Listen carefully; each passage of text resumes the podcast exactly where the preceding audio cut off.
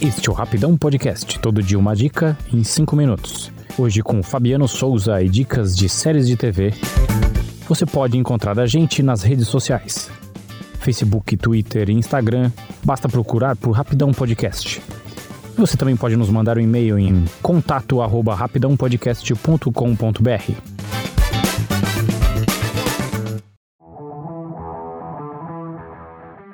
Olá, criaturas, tudo bem? Hoje falo sobre uma pequena joia guardada no catálogo da Prime Video chamada Tales from the Loop ou Contos do Loop.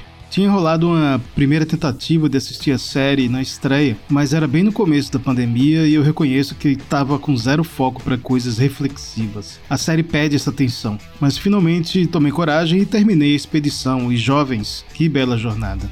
O designer e músico Simon Stalenhag cresceu numa zona rural nas cercanias da cidade de Estocolmo, na Suécia, e ainda jovem desenhava e pintava paisagens locais. Mais tarde, por influência de outros artistas conceituais e obras de ficção científica, começou a inserir elementos tecnológicos nas paisagens da infância, criando ambientes nostálgicos e retrofuturistas. São imagens que atiçam nossa curiosidade e imaginação, como um robô enorme perto de um celeiro, cápsulas metálicas largadas na floresta, chaminés no meio de uma plantação, o Simon sempre disponibilizava as ilustrações online, mas em 2014 resolveu publicar o Tales from the Loop e em 2016 o Things from the Flood, ambos com o loop como tema central, um acelerador de partículas construído numa instalação subterrânea governamental. Posteriormente, ainda lançou o The Electric State, que já teve os direitos vendidos aos irmãos russos, os meninos mágicos da Marvel. E agora em outubro saiu The Labyrinth, todo sempre utilizando financiamento coletivo.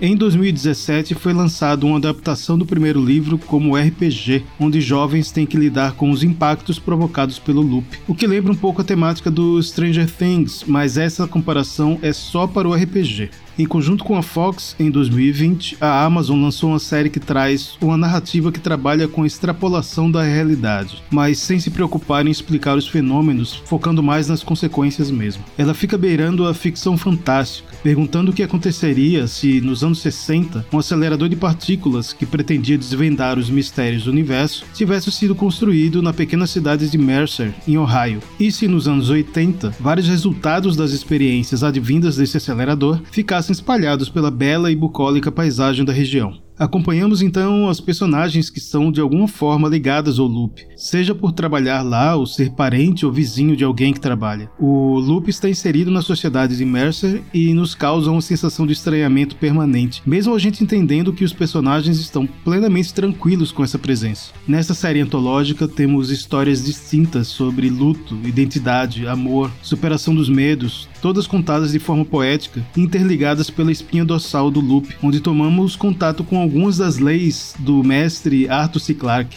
principalmente a que diz qualquer tecnologia suficientemente avançada é indistinguível da magia.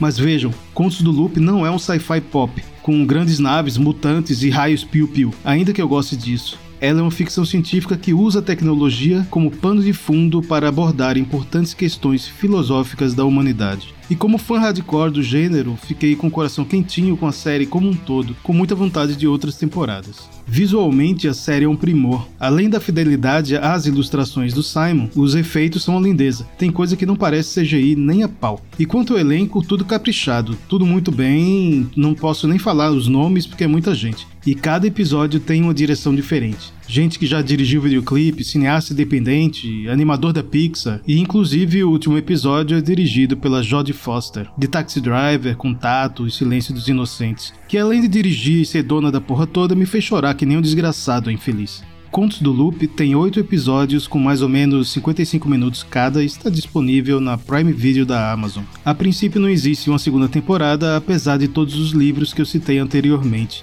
E por hoje é só, fiquem bem, usem máscara, porque um dia vai passar, mas ainda vai demorar. Até a semana que vem.